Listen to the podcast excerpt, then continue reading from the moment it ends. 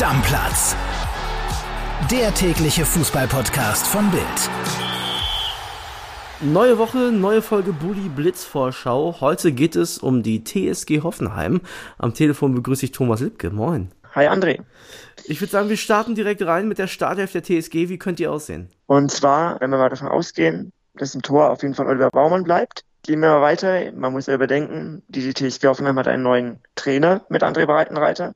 Ich denke, es wird so sein, dass er auch in der Abwehr erstmal auf Dreierkette setzt. Mit Benny Hübner, Kevin Vogt in der Mitte und Stefan Posch. Auf den Außen, auf rechts Kaderabek. Dann gehen wir einmal so durch die Mitte. Samaseku und Prömmel als Sechser. Und auf der linken Außenbahn dann Sko. Und in der Offensive Baumgartner, Kramaric und Brun Larsen. Allerdings ist das variabel, weil Ruter natürlich auch immer eine Alternative ist oder auch Dabur. Okay, wer sind die drei wichtigsten Spieler in Hoffenheim? Ganz klar immer noch André Kramaric, auch wenn er in der letzten Saison nicht so oft getroffen hat, nur sechs Tore.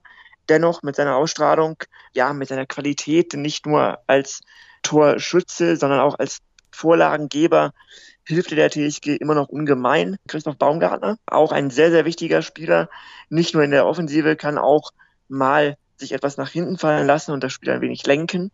Und Oliver Baumann, ganz klar. Sicherer Rückhalt, nicht nur bei Elfmetern, sondern auch im Spiel. Man konnte es sehr schön beobachten, als es noch die Geisterspiele gab, wie sehr er das Spiel von hinten auch dirigiert. Herr Thomas, es gibt ja auch wahrscheinlich bei der TSG so ein bisschen Überraschungspotenzial. Wer könnte denn die positive Überraschung werden? Jorginho Rutter, der hat schon im letzten Jahr für viel Aufsehen gesorgt, war der Mann, der gerade in der Schlussphase immer wieder auch seine Joker-Qualitäten unter Beweis gestellt hat. Und der hat jetzt in den Testspielen bisher schon überzeugt.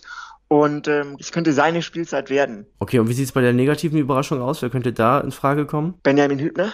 Allerdings muss man dazu sagen, aufgrund seiner Verletzungshistorie. Und es ist auch jetzt noch nicht sicher, wie sein Fitnesszustand einfach ausschaut. Insofern könnte er eine etwas schwierige Saison verleben. Okay, du kennst ja unser Format, das heißt, es gibt auch möglicherweise einen Best Case für die TSG. Wie sieht der aus? Der Best Case ist, dass äh, André Kramaric wieder zur alter Stärke zurückkehrt. Mhm hat in der letzten Saison ja nur sechs Tore geschossen, dann kann das eine richtig gute Saison werden für die TSG.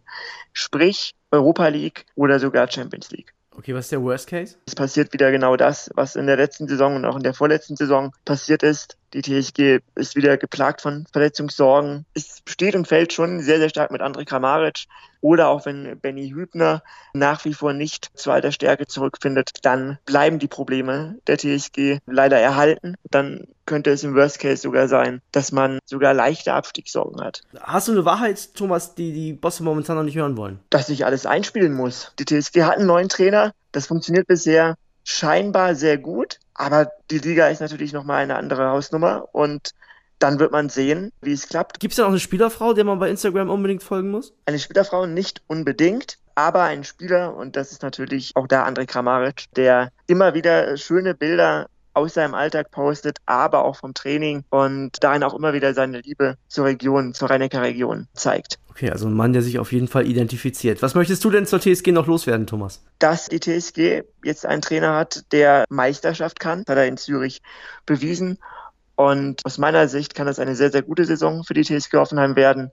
Und ich glaube, die Fans können sich auf die Spielzeit freuen. Okay, dein Tipp, wo landet Hoffenheim am Ende? Platz 6. Oh, das würde ja internationales Geschäft wieder bedeuten. Richtig, so schaut's aus. Okay, sind wir mal gespannt, ob es am Ende wirklich so weit kommt. Thomas, ich danke dir. Perfekt. Bis bald. Ciao. Soweit also die Buddy Blitz Vorschau mit der TSG Hoffenheim. Morgen geht's dann weiter mit Mainz 05.